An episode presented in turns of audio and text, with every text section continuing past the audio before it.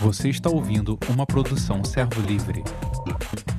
Bem, nós pretendemos fazer dois momentos, semelhança da, do nosso último encontro aqui, dois momentos para a gente refletir sobre o reino de Deus, o evangelho do reino de Deus. Vocês que cuidam de pessoas, que discipulam pessoas, vocês que estão animadas a fazer isso.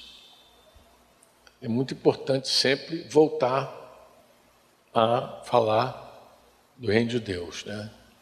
E hoje eu gostaria de começar compartilhando com vocês assim uma história, um testemunho, para você entender um pouco mais. Quando a gente fala sobre o reino de Deus, eu sei que muita gente fala do reino, fala do evangelho, mas eu ainda sei que algumas pessoas nunca experimentaram de fato, nunca tiveram assim um impacto verdadeiro do reino de Deus na sua vida. Aí você pode me perguntar, mas Franco, como é que você sabe disso? Eu sei porque eu já eu caminhei como cristão alguns anos sem ter experimentado esse, esse impacto na minha vida. É, eu lia, eu lia uma, um, um devocional essa semana, semana passada, é, o, o autor, numa frase, ele diz o seguinte: diz, dizia que a mulher, a Maria, que Jesus, Jesus havia expulsado sete demônios dela, ele disse assim: qualquer fariseu, qualquer saduceu, poderia se aproximar de Maria e destruí-la teologicamente. Eles sabiam teologia muito mais do que Maria, mas Maria conhecia Jesus. o problema é que Maria conhecia Jesus. Os caras só conheciam teologia, ela conhecia Jesus. É, é essa frase ela destacou para mim porque é uma coisa que está vivo dentro do meu coração. É, são pessoas que conhecem teologia, conhecem as escrituras, conhecem, estudam, coisa e tal, mas você olha para a vida e vê que essa pessoa nunca provou de verdade o reino na sua vida. E alguns, infelizmente, nem conhecem Jesus. Porque é possível, sim, você sabe, que alguém estude, dedique sua vida a estudar as Escrituras, sem nunca ter encontrado o Verbo vivo. Né? Porque estudar o Verbo na boca dos profetas, estudar o Verbo na, no texto que está ali no papel é uma coisa, e ter um encontro com o Verbo é outra coisa completamente diferente. Claro, você poderia dizer assim, Franco, mas não é só Maria. Qualquer família daquela. Vou pegar um exemplo: Lázaro. Já imaginou Lázaro? Há, há muitos anos, muitos anos mesmo, tempo que a gente ia para Nova Lima, lá em Minas Gerais, eu lembro que eu estava hospedado na casa do irmão e enquanto a gente aguardava o almoço, ele colocou um musical lá que estava todo em inglês, mas eu entendi alguma coisa que é, o, o, era um musical mais ou menos assim né? É, Lázaro morre e vai para as regiões profundas da terra. E, e, e lá ele encontra, ele vai para o seio de Abraão, e lá ele encontra, lá no seio de Abraão, lá, os, os, patriarcas. E a música está rolando lá fora, contando essa história. E ele encontra os patriarcas, e estava lá Davi, Moisés, estava lá os Elias, profetas todos estavam lá, e ele entrava assim e ouvia em cada rodinha os caras falando da promessa. Estava falando de Jesus, todo mundo falando de Jesus, da promessa, daquele que as Escrituras desde o princípio anunciou. E aí é muito engraçado, eu guardei essa imagem, porque eles estavam falando dele, dele, dele, dele, dele, dele, de Jesus. E Lázaro, toda vez que se aproximava, alguém dizia assim: Pô, o que esse cara está fazendo aqui? O que esse cara está fazendo aqui? E de repente, no meio do musical, parava e Jesus chamava: Lázaro. E aí, todos aqueles patriarcas se assustavam com aquela voz entrando. E, e Lázaro então dizia assim: ele está me chamando, tem que ir, gente, tchau. Então, enquanto uns falavam dele, ele está me chamando, com licença. E, e saía assim para atender o chamado de Jesus, é, para sair da, da sepultura. Eu, eu, isso foi registrado como interessante, né? Quantas vezes nós falamos dele, mas não conhecemos de fato a nossa vida. E que nível a gente conhece, né? O Senhor. Jesus falou para Filipe: tanto tempo eu estou com vocês e você, de verdade, não, não tem me conhecido. Então, esse conhecimento que eu falo, entende, amados? Que não tem nenhuma teologia que te explique. Sábado passado, nós estávamos jantando com um casal e essa irmã, eu sei que ela estudou teologia, e ela estudou teologia, inclusive, nos Estados Unidos. E ela falou assim: Puxa, Franco, é, eu tenho maior medo da teologia, porque lá eu quase me desviei. Eu falei: Não, e muitos se desviaram. Então, muita gente que foi estudar teologia se desviou. Aí você fala, mas como é que isso acontece, Franco? Acontece. Porque uma coisa é você estudar sobre ele e aí abrir um monte de polêmica sobre teologia sistemática e tal, aquela coisa toda. E outra coisa é você conhecê-lo e desenvolver um relacionamento profundo com ele. Então, no ano de 1999, eu estava recém experimentando a minha, a minha restauração com meu pai. Alguns de vocês mais antigos aqui devem lembrar que meu pai veio aqui, nós fizemos uma reunião aqui no sítio com meu pai, minha mãe, minha outra mãe. e aí foi um, um tempo muito. Isso foi no ano de 99. Foi recente ali, eu estava restaurando a minha comunhão com meu pai. Quando, e, e, morava conosco um chileno chamado Daniel Nauelpan. Vocês conhecem, esposo da Shelley hoje. Mas na época era um jovem, estava lá em casa. Como a gente sempre, é, além dos nossos filhos é, naturais, a gente sempre teve aqueles filhos também morando com a gente, sempre tinha uma galerinha morando. E Daniel estava lá, aquele ano, morando conosco. E nós tínhamos uma agenda para ir ao Chile. É, no ano seguinte, acho que era no início, não, era frio, inverno, era inverno, inverno rigoroso, junho, julho, junho, era junho de 2000. Agora não sei se é 99, 2000, mas eu estou entre esses dois anos aí, mas eu vou contar a história mais importante do que a data. É, eu estou me preparando, nós iríamos viajar na segunda-feira. E aconteceria um evento no final de semana anterior, chamado o impacto do reino de Deus. Esse era o nome do evento. Quem estava ministrando esse evento? Nada mais nada menos que Jorge Bichan, Christian Romo, Ivan Baker, Vitor Rodrigues, esses irmãos, eles eram responsáveis para ministrar nesse encontro. E um dos organizadores do evento me conhecia bem, Daniel Contreiras, não sei quantos se lembram do Daniel Contreiras, acho que o Sérgio vai lembrar. Daniel estava organizando, e Daniel então fez contato comigo e falou: Franco, eu sei que você, vocês estão é, alguns anos sem ver Imitian, porque na verdade nós tivemos contato com Imitian no final dos anos 80, ali, na viradinha mesmo, até o ano de 88, 89, a gente teve contato com Imitian. Depois a gente passou 10 anos sem ver Mitian. E ele falou assim: vai ter um encontro aqui, Mitian vai estar. Eu acho que seria muito legal você vir e estar com o. E como eu vou estar organizando o encontro, eu arrumo um jeitinho, inclusive, para você almoçar com, o Mitian. Você está com ele em algum momento. Então eu, eu coloco na agenda aqui, eu, eu organizo aqui, e você almoça com ele. Esse é o, esse era o convite do irmão. O encontro seria num lugar chamado Diego Portales. Diego Portales era um, espaço gigantesco de evento, onde o Pinochet usava para fazer as reuniões militares dele lá é, na capital em Santiago lá.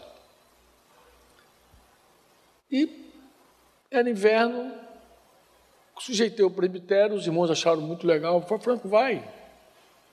Eu é, fui falar com Denise também, porque nós estávamos agendados para sair na segunda, a gente teria que sair numa quinta-feira, porque o evento começava na sexta, na sexta, sábado domingo. Contei a história para Denise, e Denise falou duas coisas assim interessantes. Denise falou assim: Você vai, Franco. E vou dizer uma coisa para você: Deus vai te usar nesse encontro. Eu ri, cara. Falei, amor, você não tem ideia do que é o encontro lá. O encontro é um evento grande, reunindo todas aquelas comunidades ali do Chile, mais é Chile de norte a sul, mais o pessoal dali de língua espanhola. O que eu vou fazer nesse encontro? Olha quem está lá. E fui citando os nomes das pessoas. Como é que uma pessoa anônima como eu lá vai. Vou, vou, vou falar nesse encontro? Qual a possibilidade de eu falar nesse encontro? E ela falou: Você vai e Deus, e Deus vai usar você para falar. Até brinquei com ela, falei: Olha, mulher, se eu falar nesse encontro, verdadeiramente tu és uma profetisa, porque, cara, tem que ser um negócio muito mirabolante para acontecer. Mas eu fui assim, fui. Aí viajamos, chegamos na quinta-feira, da noite de quinta para sexta, terremoto, meu irmão, tremor de terra daqueles. Então na sexta-feira foi um, um choque. Né? Não, foi de sexta passada, já tinha começado o evento. Estava frio, e diz os chilenos que depois do terremoto normalmente esfria mais. Sexta-feira a gente chegou lá, passamos o dia em Diego Portales, naquele espaço todinho que eu te falei lá, onde Augusto Pinochet reunia a turma. E a gente, ali, numa reunião como essa, claro, muito mais gente e tal. E no sábado, eles abriram as galerias do local. Porque no sábado, além dos pastores, eles abriram também para os líderes da igreja. Isso no sábado. E meu almoço com Mitiana no sábado. O cara tinha agendado já no sábado o almoço. Falou, Franco, amanhã tu almoça com Mitiana. Então, eu participei normalmente do encontro lá. Então, o que, que esses irmãos estabeleceram falar? Jorge Mitiano, vou começar, vou começar com, com Christian Romo. Christian Romo falou do impacto do reino de Deus na sociedade. Então, qual é o impacto do reino de Deus na sociedade? Então, Christian pegou e falou do impacto do reino de Deus na sociedade. Vitor Rodrigues, eu não sei quantos vocês conhecem, Vitor Rodrigues, ele tem, a carga dele sempre é a família. Então, Vitor Rodrigues falou sobre o impacto do reino de Deus na família. E Van Baker que foi aquele homem que começou aquela história, não sei quantos conhecem a história de Van Baker, mas Van Baker ele começou a discipular gente ele era pastor de uma denominação, e ele, para não misturar, porque não misturar no bom sentido, não misturar o trabalho que ele estava fazendo de discipulado com aquelas pessoas que ele falava e ninguém queria ouvir, ele começou a fazer esses discípulos fora da congregação. Então ele tinha duas congregações, uma no prédio, onde ele pregava todos os semanas, e outro em casa, onde ele sentava, comia, se relacionava e tal. E até que esse pessoal se tornou um grupo numeroso, e um dia ele misturou tudo, e aí a história depois, se você quiser conhecer melhor, vai, vai ver que é uma história muito interessante. Então, o que, que Baker falou? Do impacto do reino de Deus na igreja. E Jorge Michan falou sobre o impacto do reino de Deus no ministério. Palavra espetacular. Pegou ali Paulo falando Timóteo. Espetacular. E eu sentadinho ali só comendo, fazendo as, as minhas anotações todinha e tal. E no sábado, almoço com o Michan. E quem estava lá com, nesse almoço era Vitor Rodrigues e Jorge Michan. Sentamos para conversar. Imediatamente, ao nos apresentarmos, eu, eu não conhecia Vitor Rodrigues, só conhecia Michan. Aí troca a conversa daqui, troca a conversa dali, mas esse, ele pergunta assim: esse Rodrigues teu, de onde é? É de pai ou de mãe? E eu então, como estava muito recém a minha restauração com meu pai, eu falei para ele, aí eu contei para ele meu testemunho. Eu falei: não, meu nome só tem o nome da minha mãe. Eu, eu, eu me chamo Sérgio Rodrigues Franco, embora meu Rodrigues é com S, o, de, o espanhol normalmente é com Z, mas esse Rodrigues Franco aqui não tem nada a ver com meu pai. Mas a história com meu pai é essa. E comecei então, enquanto o almoço não chegava, eu comecei a contar aquele testemunho fresco para ele do que Deus estava fazendo na minha vida, o reino de Deus na vida da minha vida, na vida da minha família, meu pai e tal, falando do reino de Deus. Naturalmente contando tudo que Deus tinha feito. E ele ficou muito impactado. Ele ficou muito maravilhado. Ele falou assim: cara, que testemunho maravilhoso, Vitor Rodrigues falando. E falou com o Jorge assim: Jorge me chama, prestando atenção em tudo. É, é, é. Em suma, veio o almoço, começamos a conversar então. Jorge, quando é que tu vai voltar para o Brasil tal? Quando é que tu vai estar com a gente de novo tal? E aí, nesse momento, entra alguém, fala no ouvido de Michan alguma coisa, porque naquela, naquela tarde, naquela tarde, depois do almoço, ia voltar o evento com as galerias abertas e quem iria falar era Ivan Baker, dando seguimento ao tema dele. Bem, o camarada fala no ouvido de Mitchell, olha, Baker não vai vir falou que ele estava doente, alguma coisa assim. E o cara falou assim, no ouvido de Michan, Jorge, e Jorge, como vai ser isso? Aí o cara falou assim, olha, esse brasileiro que você está almoçando com ele, eu já ouvi esse cara. Aí minha perna começou a tremer, só me lembrava de Denise. Eu falei, meu Deus, vai acontecer aquele negócio. Coração uh, uh, apertou. O cara falou assim, esse brasileiro que está aí, eu já ouvi esse cara, bota ele para falar.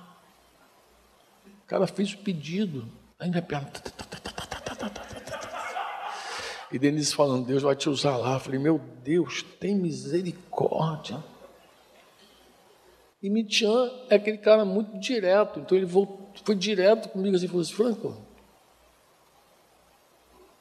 se você fosse falar nesse encontro, que falaria você? Aí eu fui tomado por uma ousadia, fogo de Deus. Eu falei, eu, falaria do que está faltando. Ele falou, o que está faltando? Eu falei, olha, Christian falou sobre o impacto do reino de Deus na sociedade. Baker falou sobre o impacto do reino de Deus na igreja. Vitor falou sobre o impacto do reino de Deus na família. Você está falando do impacto do reino de Deus no ministério, mas eu acho que está faltando o começo de tudo. Ele, o que está faltando? Eu falei, o impacto do reino de Deus na minha vida. Porque não tem impacto no ministério, na família, não tem impacto em lugar nenhum se não começar algo em mim. Daí ele falou assim: então, B que não vai falar agora, você poderia compartilhar sobre o impacto do reino de Deus na tua vida? Eu falei, Hum, nem comi mais, amados. Saí dali pensando, o que, que eu vou falar? E me tinha falado que é horrível isso, de sanguíneo não é mole não, né? Fala as coisas, depois, depois sofre.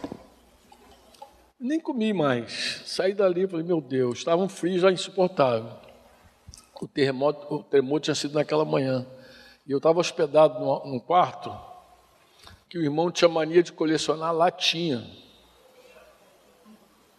Então você imagina no lugar que treme a terra, o cara colecionar lata. Lata de tudo. E como o tremor foi muito forte naquela manhã, muito forte, as latas caíram todas em cima de mim. Então, já tinha acordado debaixo daquele impacto. Então eu já vinha de um impacto, já estava impactado naquele dia. Mais o frio e mais o susto de ter que falar. E aí eu fiquei, meu Deus, fiquei congelado. Mas eu tinha uma inspiração, eu sabia por onde começar. Eu pensei assim: o que, eu vou falar com vocês, irmãos? Vou falar uma coisa que todo mundo já sabe. Simples. Mas vou falar do reino na minha vida. Como foi mesmo o impacto do reino na minha vida? De verdade, eu vou contar como foi. E aí, Olha, foi um negócio tão interessante, irmãos, que naquele dia os caras desligaram até as câmeras. Eu fui lá falar, olharam para mim, quem é esse cara que vai falar? Ninguém. Depois queriam bater nele, mas na hora o cara desligou tudo, a gente não conhece esse cara. Então eles desconectaram tudo e eu subi lá, aquela muito, já tinham aberto a galeria, então o negócio estava tulhado de gente. E eu peguei ali, falei, acho que eu devo ter falado uns 30, estourando 35 minutos. Não falei mais do que isso. O que eu falei, irmãos? Eu peguei a Bíblia e li com os irmãos Lucas 14. Vou abrir aqui, você acompanha aí. Lucas 14, só para vocês entenderem, é um texto que está vivo na minha vida, porque foi aqui que Deus me abriu para falar do reino de Deus. Como assim, Franco? Eu estava numa crise profunda com Deus. Eu não sabia que era com Deus minha crise.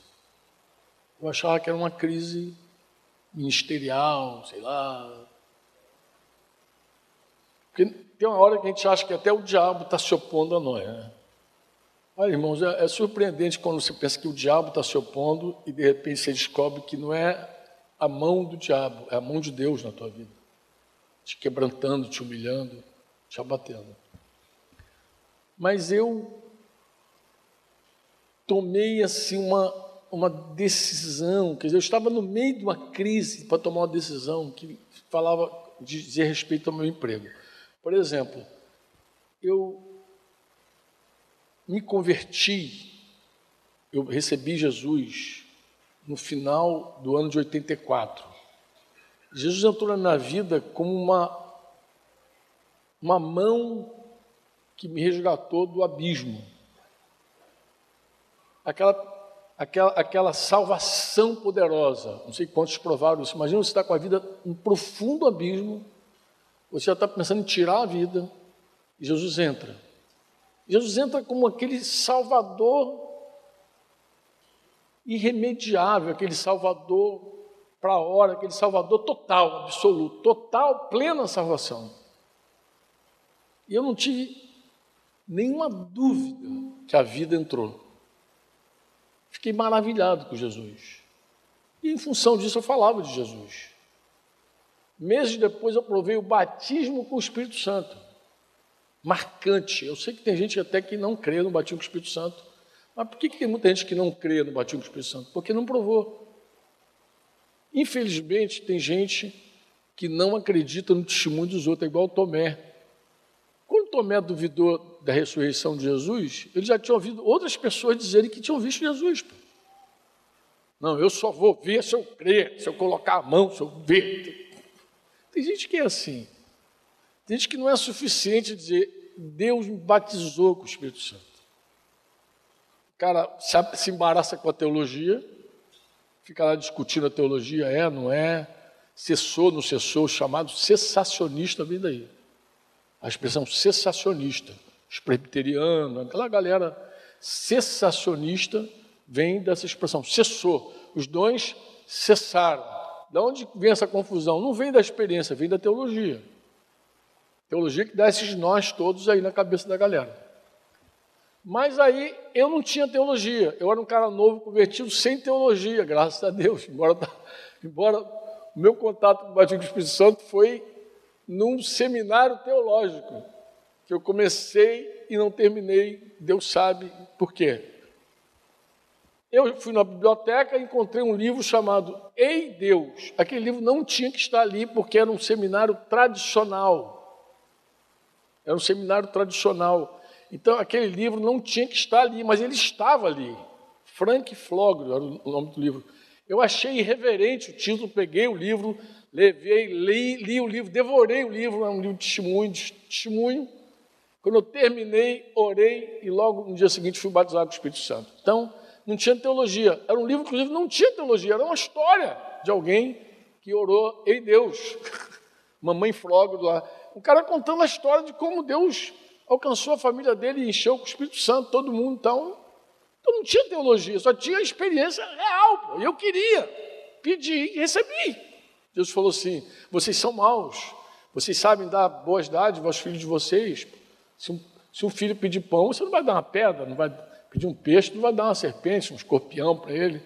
Quanto mais o Pai dará o Espírito Santo a vocês, se vocês pedirem. É simples assim, né? Jesus falando, é tudo tão simples.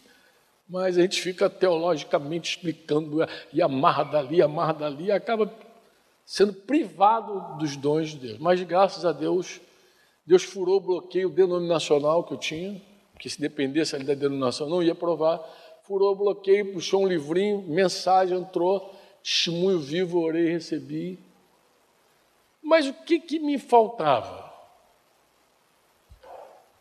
Me faltava o seguinte: embora Jesus tivesse feito essa obra maravilhosa na minha vida, eu continuava dono das coisas. Então eu, o emprego era meu, era meu emprego. Era, as coisas eram minhas. Eu tinha posse sobre as coisas e decidia o que ia fazer. Pô. Decidia. E eu tinha um testemunho em 87, eu criei que Deus falou comigo, larga tudo e vem comigo. E eu falei, sem chance um negócio desse. Sem como fazer um negócio desse? É um absurdo. Em 89 eu ia estabilizar, 10 anos, serviço ativo, ia estabilizar depois. Depois que está estabilizado, aí melhora tudo. Eu fiz uma oração, eu falei, Senhor, quando eu me estabilizar, eu te dou. A gente já sabe as desgraças que a gente faz quando a gente ora, promete as coisas a Deus e não cumpre, né? Aqueles votos quebrados. Mas por que, que eu falava e não cumpria? Simples, porque eu não conhecia Jesus no nível que eu precisava conhecer. Eu não sabia de verdade quem era Jesus. Eu só sabia que Jesus me salvou. Que ele entrou na hora que eu precisava, da minha história. E alguém já disse, alguém já explicou o seguinte: que quando Jesus é o Salvador do homem, só Salvador, o homem segue no trono. E é uma pura verdade. Você está no trono da tua vida, sentadinho, aí você tem lá as pessoas que te servem. Desde criança tem teu pai, tua mãe, que faz tudo por você. Aí teu professor te dá aula, está todo mundo te servindo agora. É o cara do Uber que vem te, te levar, te trazer, todo mundo te servindo e você só ping-ping no telefone, só puxando todo mundo ali para te servir. E Jesus entrou para te servir também. Aí tu tem tudo e ainda tem Salvador ainda. Puxa, tu é uma pessoa formidável. Você tem tudo e ainda tem um Salvador. Bom, não é assim? Formidável, você, você é o, é o, é o cara. E eu cria nisso. O evangelho que me foi pregado, Jesus te ama. Opa, que bom. Deus tem um plano na tua vida, oh, maravilha. Deus quer você, e Deus provou isso. Deus provou que me amava. Deus provou que me dava valor. Deus foi provando tudo isso aí. Então, o que eu me achava? Me achava o cara, pô. Sou um cara bem-aventurado, e de verdade bem-aventurado, e ponto. Mas na hora que Jesus falou, deixa isso aí e vem, aí não tem conversa, eu, eu negocio com ele. Porque eu não sei quem é ele. Essa era real. 1989. Pergunto, quem era você? Já era pastor, já falava em língua, já expelia demônio, já fazia a obra de Deus, mas ainda eu não sabia que Jesus Cristo era o dono da minha vida, toda, que ele mandava e não pedia, mandava. Isso eu não sabia. Eu não sabia. Minha filha Débora, que está por aí, em algum lugar, de Deb, está ali atrás, com meu neto, ficou muito doente. Aquela noite, muito doente, muito doente, os hospitais em greve, eu no conflito, outros conflitos lá. Ela muito doente, e eu lendo as escrituras para não dormir à noite, sem sono. Sem sono, nada para não dormir. filho fica doente, como é que a gente fica? Perde o sono, né? Aí eu vou, tá aqui no outro cara aqui. Aí bati de cara, lê esse texto comigo. Qual é o rei que indo para combater outro rei? Ele não assenta primeiro, não se assenta primeiro para calcular qual o cálculo que ele tem que fazer? Se com 10 mil homens poderá enfrentar o que vem contra ele com 20 mil. Estou lendo o versículo 31 do capítulo 14 de Lucas. Bem, ele tem que fazer um cálculo.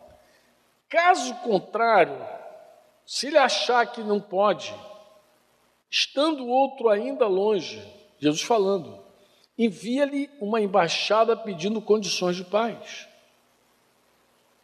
Assim, pois, qualquer um de vocês que não renuncia a tudo o que tem, a versão atualizada antiga dizer tudo quanto tem, não pode ser meu discípulo.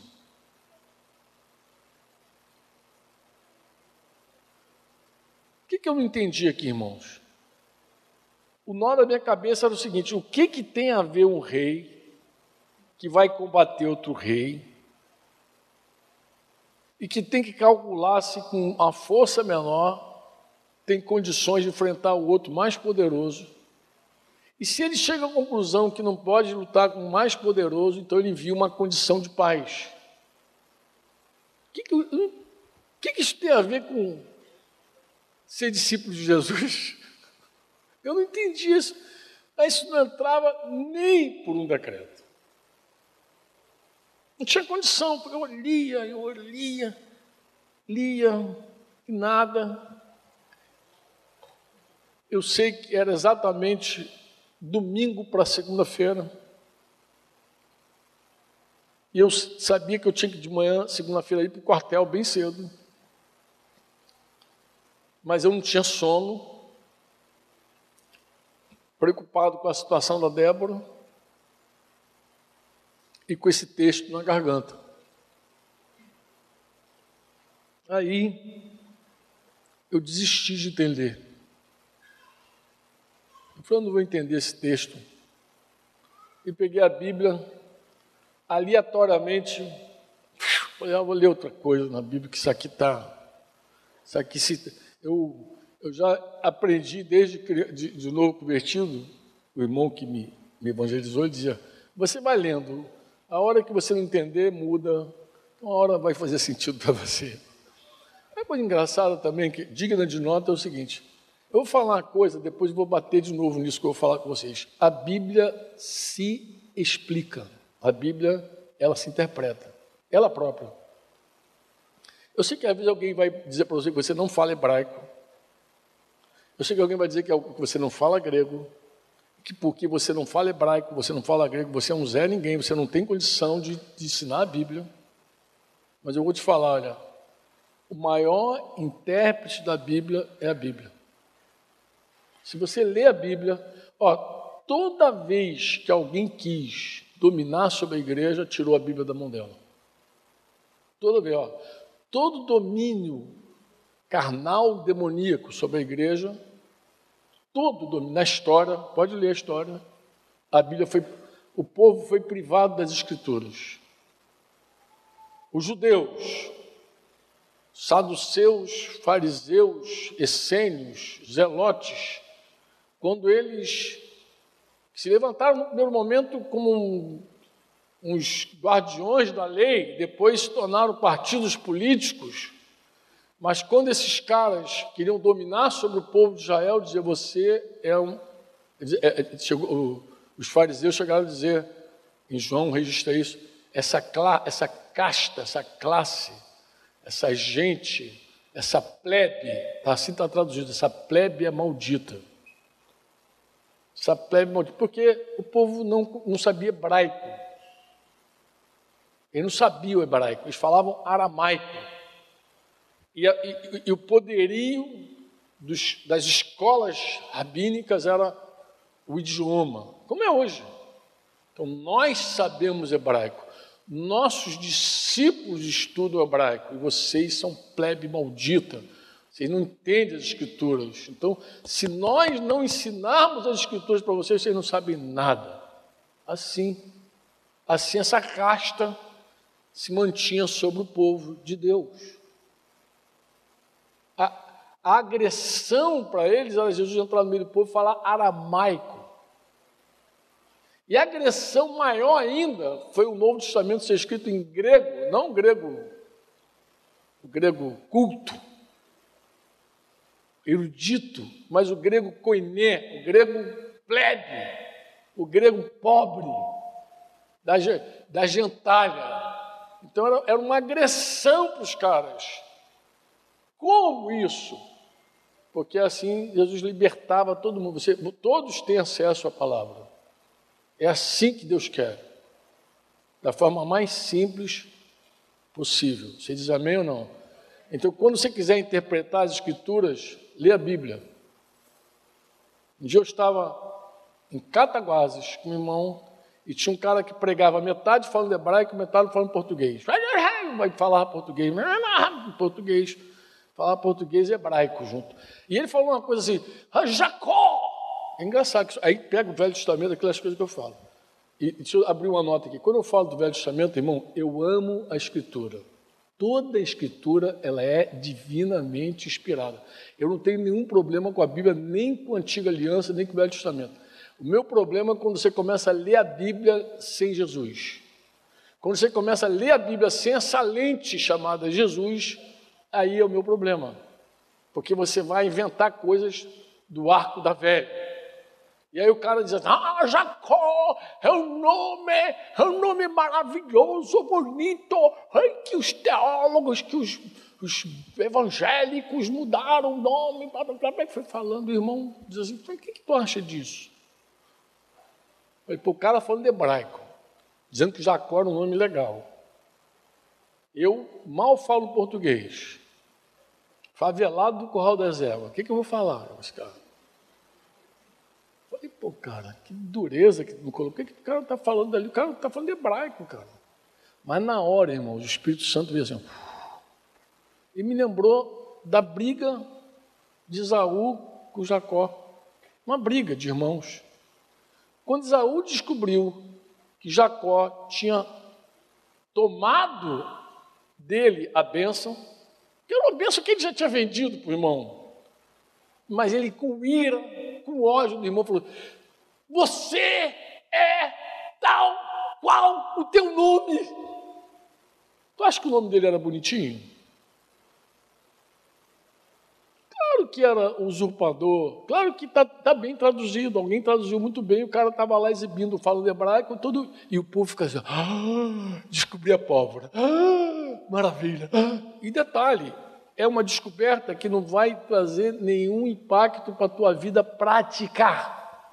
Tem um monte de teologia que os caras falam aí, e não traz nada, nenhum resultado para a tua vida.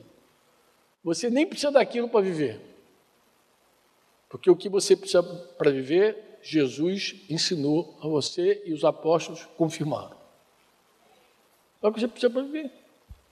E daí, quando você for no, na antiga aliança, tu vai extrair todos os princípios maravilhosos, todo, todo verbo que está na antiga aliança, tu vai trazer para a tua vida vai dizer, é isso que eu preciso viver, na dependência do Espírito Santo. E aí, como eu não interpretava esse texto, o que, que eu fiz? Abri a Bíblia aleatoriamente e fui parar num outro texto. Que texto que eu fui parar, irmãos? Eu fui parar em 1 Reis. Olha que coisa interessante. A parábola fala de reis. E eu fui parar em 1 Reis, capítulo 20. 1 Reis, capítulo 20, começa a narrar a história de guerras entre reis. Ben Haddad, rei da Síria. Assim começa, Ben Haddad, rei da Síria. Vê se não é isso. O que, que Ben Haddad fez? Ben Haddad estava em luta com Israel.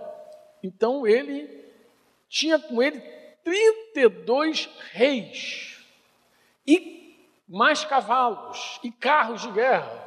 Ele estava com tudo em cima. E ele subiu e sitiou Samaria, ele cercou Samaria. E ele fez o quê? Ele enviou, então, uma embaixada, ele enviou mensageiros à cidade de Israel. E a mensagem dos mensageiros, isso é interessante. Eu tinha que ver desse jeito, desse ângulo, a história. A mensagem dos mensageiros era simples. Era a mensagem. Qual era a mensagem? O que, que os mensageiros falaram para Acabe, rei de Israel? O que, que eles disseram? Assim diz Ben Haddad: a sua prata e o seu ouro são meus. Suas mulheres e os seus melhores filhos são meus que, que ele podia fazer? Lutar.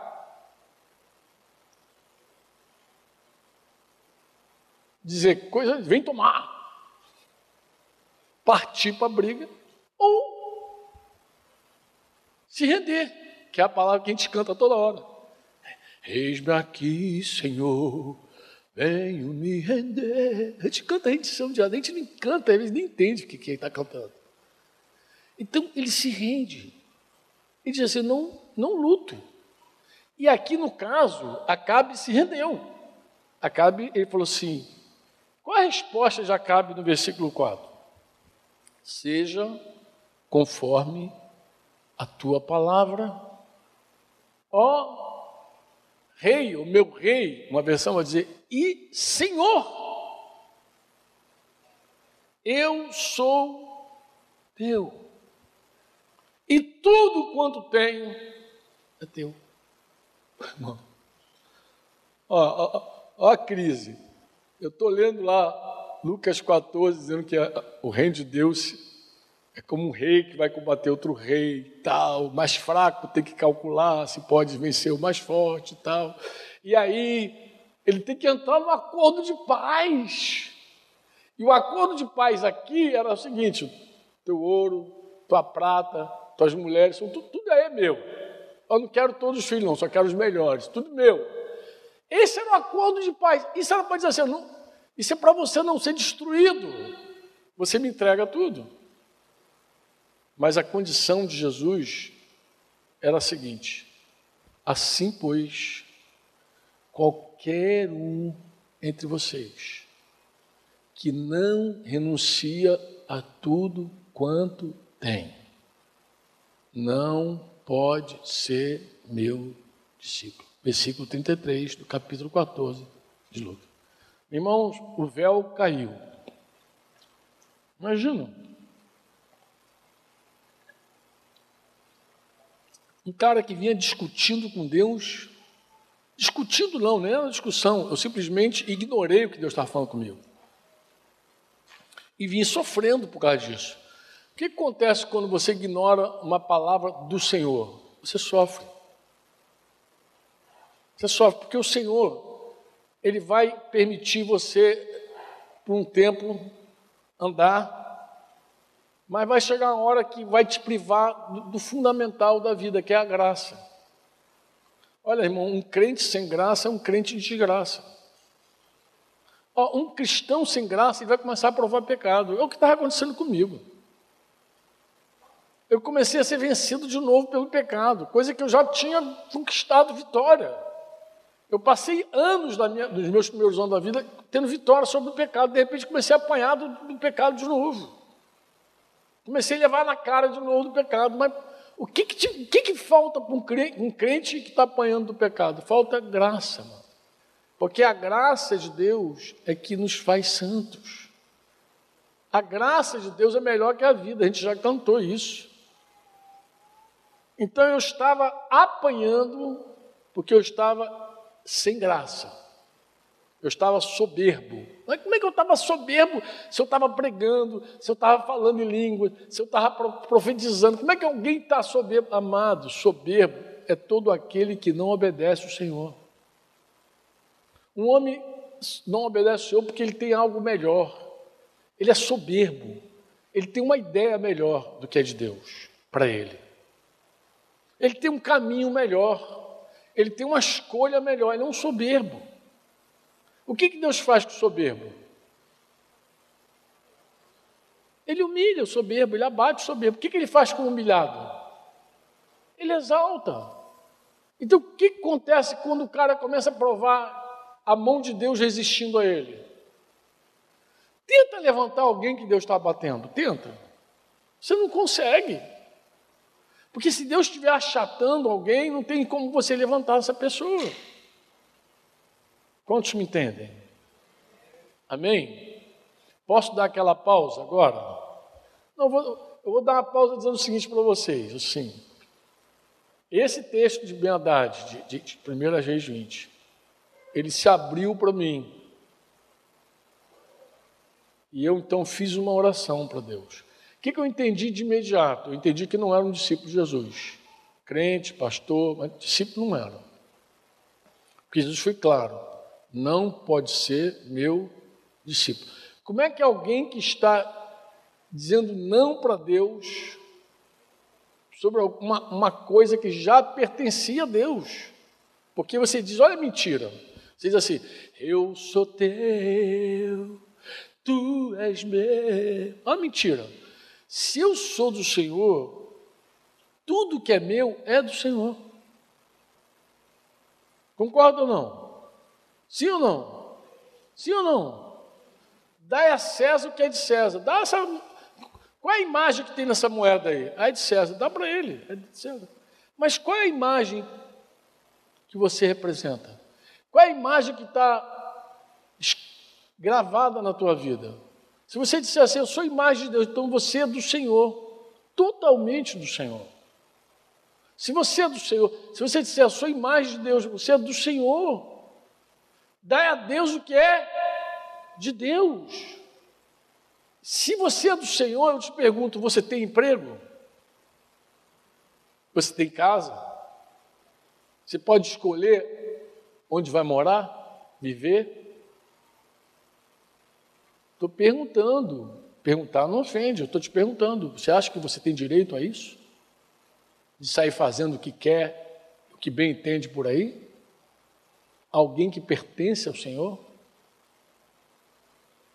O meu paizinho dizia assim, quando estava vivo, lá atrás, logo que a gente se conheceu, ele falou assim, meu filho sai do Rio de Janeiro, uma cidade tão violenta, cidade, Rio de Janeiro dessa forma, né? Ser violento, violento, violento. E eu dizia assim, pai, eu, se um dia tiver que sair do Rio de Janeiro, eu vou sair, porque Deus vai ter que me tirar de lá. Porque o senhor olha para Jesus e senhor vê que Jesus nasceu em Belém. Porque o pai quis que ele nascesse em Belém. Depois foi criado, foi para o Egito, porque tinha que ir para o Egito. Depois voltou, foi para Nazaré, porque também tinha que estar em Nazaré. Depois, quando João Batista foi preso, ele saiu para proclamar em outros lugares, porque também tinha. Ele, Jesus sempre morou onde o Pai quis que ele morasse. Ele, é, meu filho, tem razão. Então, pai, vai orando, porque se é violento, se não é violento, o que interessa é Deus no centro. Mas eu já entendi o reino de Deus. Eu acho que se fosse antes, eu ia fechar com meu pai. Porque eu ainda governava a minha vida. Eu ainda decidia o que eu ia fazer da minha vida. Mas nesse momento já não dava mais. Quando eu conheci meu pai, já não dava mais. Vamos para aquele intervalinho? Você ouviu uma produção Servo Livre.